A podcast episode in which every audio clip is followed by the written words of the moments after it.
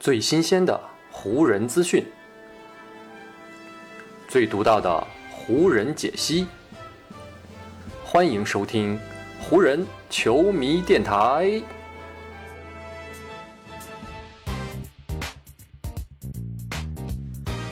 北京时间十一月二十九日，欢迎各位收听全新一期的湖人总湖人球迷电台。我是各位的湖人球迷朋友戴高乐，感谢各位如约打开这一期的电台节目。在咱们这一期湖人球迷电台录制的当天呢，湖人队是打了本赛季第二十二场常规赛的比赛，在主场呢是迎来了前几天啊刚刚迎战过的一个老对手，也就是底特律活塞队。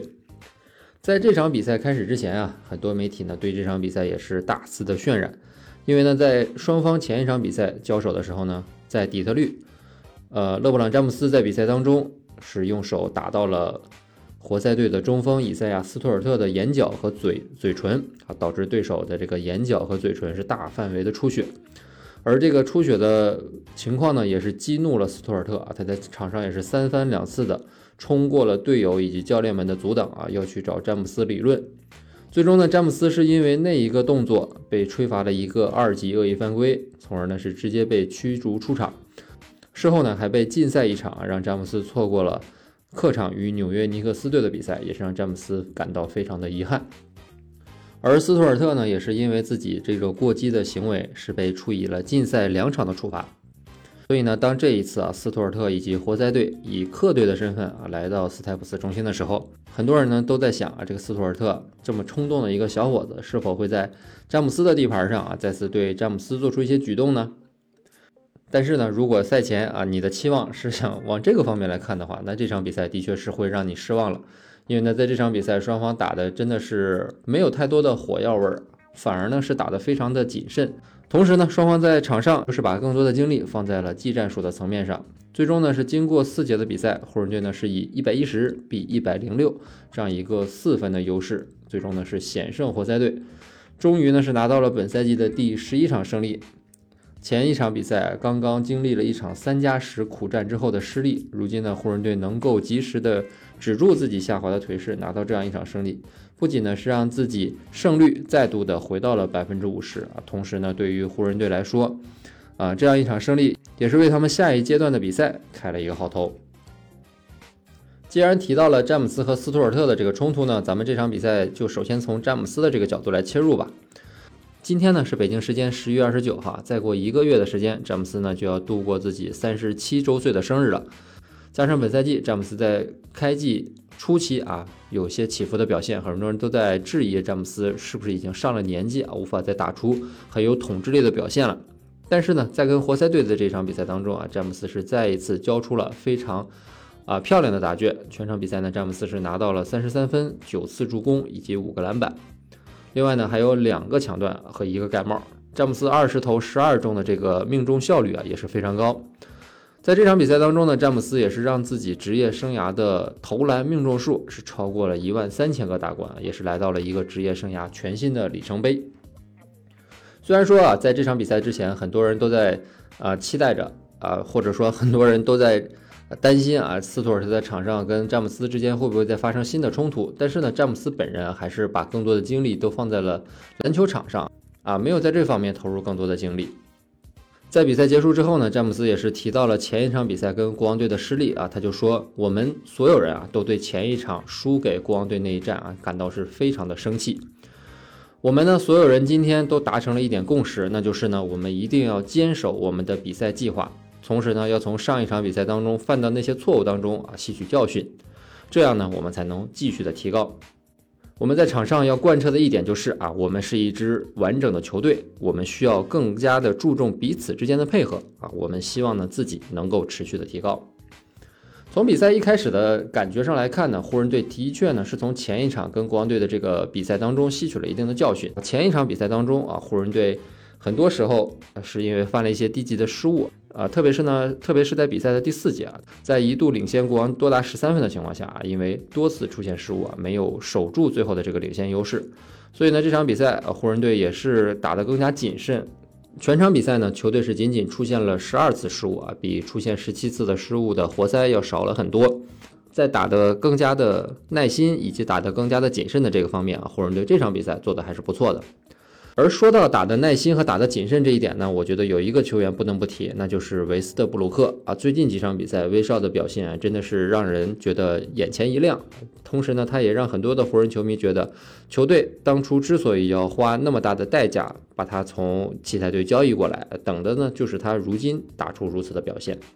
跟活塞队的这一场比赛呢，威少又是延续了自己此前非常良好的状态和手感，全场比赛呢他是十六投十中。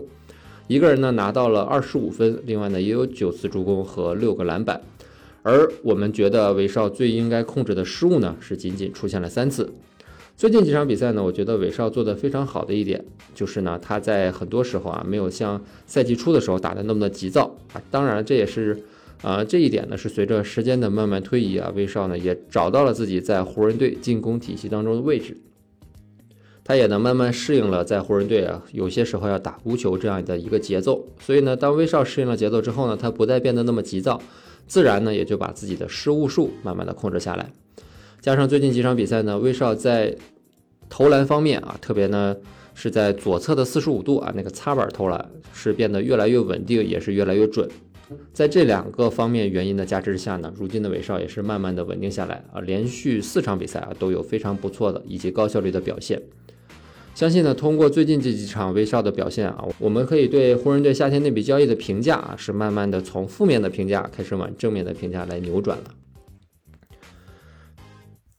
而说完了这两位巨头呢，剩下的湖人的第三号球星，也就是安东尼戴维斯啊，在这场比赛当中呢，也是给我们湖人的球迷带来了一定的改观。这场比赛呢，戴维斯是拿到了二十四分、十个篮板。另外呢，在防守端，戴维斯呢也是送出了三个盖帽和两次抢断。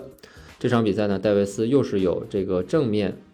冒掉了对手的状元卡宁安这样的镜头出现。在上一场跟活塞队的比赛当中啊，戴维斯就是在比赛最后的关键阶段啊，连续两次完成了对卡宁安的封盖，可以说呢是帮助湖人队锁定胜局。而这场比赛呢，戴维斯又是在外线啊，给了卡宁安这样一位年轻的小伙子一个教训。啊，在跟活塞队的这场比赛开始之前呢，我曾经看到过这样一个数据啊，在本赛季。啊，前面二十一场比赛打完之后呢，安东尼戴维斯的三分球命中率啊是只有百分之十六点七，在所有本赛季至少场均出手两次以上这个三分球的球员当中，安东尼戴维斯的这个三分命中率是最低的。而而且不仅是本赛季啊，就算是放到历史上任何一个赛季啊，能够场均出手两个以上的三分球，同时呢命中率还这么低的球员，也只有戴维斯这样一个。因为呢，一般球员啊，如果命中率这么低啊，教练肯定就不会让他投了。但是呢，戴维斯这个级别的球员对自己呢还是非常有信心的。跟活塞队的这一战，安东尼戴维斯呢是十五投十中啊，命中率非常的高。同时呢，在三分线外啊，他也终于是找到了自己的准星。全场比赛呢是两投两中的三分球。戴维斯的三分球。找回一定的手感，我觉得对湖人来说是一个非常好的消息。因为呢，本赛季在引进威少之后啊，我们一直都在反复的强调，湖人队在进攻方面最需要的就是要拉开空间。因为啊，在场上呢有安东尼啊，有蒙克啊，有埃灵顿啊这些射手呢还不够，还需要安东尼戴维斯也拉到外线去。如果安东尼戴维斯能够在外线保持一定的命中率和手感的话，这样呢。他能够把对手的内线的中锋也吸引到外线去啊，这样就会给詹姆斯以及威少腾出更多往篮下冲击的空间啊，这对于湖人未来的进攻也将会是一个非常利好的消息。正是凭借着三巨头啊这样出色的表现，同时呢，湖人队在第三节也是提高了防守强度啊，在第三节差不多还有两分多钟的时候呢，湖人队是打了一对手的一波十六比零啊。这也是湖人队本赛季开战至今打出了分差最高的一次啊得分高潮，也是呢凭借那样一波得分高潮，湖人队呢是一度将比分领先的优势啊扩大到了十九分之多。很多人呢都在期待着湖人队是不是打了三节啊就能够打卡下班了，享受一次难得的轻松胜利呢？啊，结果呢到了第四节，湖人队又是习惯性的掉线了，而掉线的原因呢又是跟以前的情况有些类似，是湖人队的一个顽疾，那就是防守。前一期的节目当中呢，我曾经提到过，湖人队本赛季平均每百回合的失分呢是排在联盟第十八位啊，是一个中下游的水平，跟前两个赛季啊排名这个联盟前三位的水准啊是形成了天差地别。而这一场跟活塞队的比赛啊，面对这样一个实力并不是非常出众的对手，湖人队呢又是在第四节防守掉线，结果呢是被活塞队也打出了一波十三比二的进攻高潮。在比赛最后时刻呢，一度是把分差啊缩小到了一个回合之内。幸好呢，是活塞队本身的实力啊也并不是太强，没有把握住这样难得的到手机会，才没有让湖人再次遭遇翻盘的危机。那么，为什么湖人队在防守端会屡屡犯下这样的错误呢？我觉得最根本的原因呢，还是湖人队在本赛季啊流失了太多的防守人才。包括前面咱们提到，在交易尾哨的过程当中呢，湖人队是送出了三位球员，而送出的库兹马以及波普啊，都是防守非常好的球员啊。另外呢，湖人队还流失了卡鲁索这样一位防守悍将啊，这样几位防守能力出色的球员的离开，对于湖人的整体防守。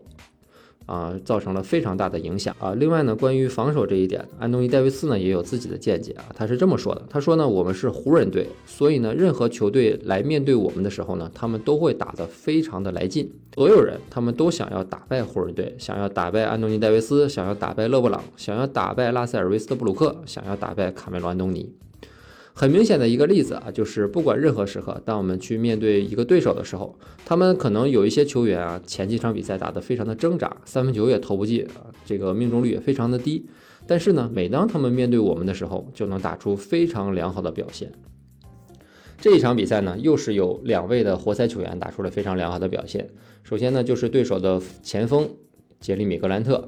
跟湖人队的这场比赛呢，活塞队的前锋是拿到了三十二分啊，这个三十二分呢是格兰特本赛季第三次单场得分三十加，而前两次呢，格兰特得分三十加，一场呢是在面对火箭的时候他得到了三十五分，另外一场呢就是前一场面对湖人啊，他拿到了三十六分。另外呢，活塞队的状元坎宁安这场比赛呢也是拿到了十五分和十一个篮板啊，上一次呢他面对湖人队的时候呢是拿到了十三分、十二个篮板和十次助攻这样的一个三双。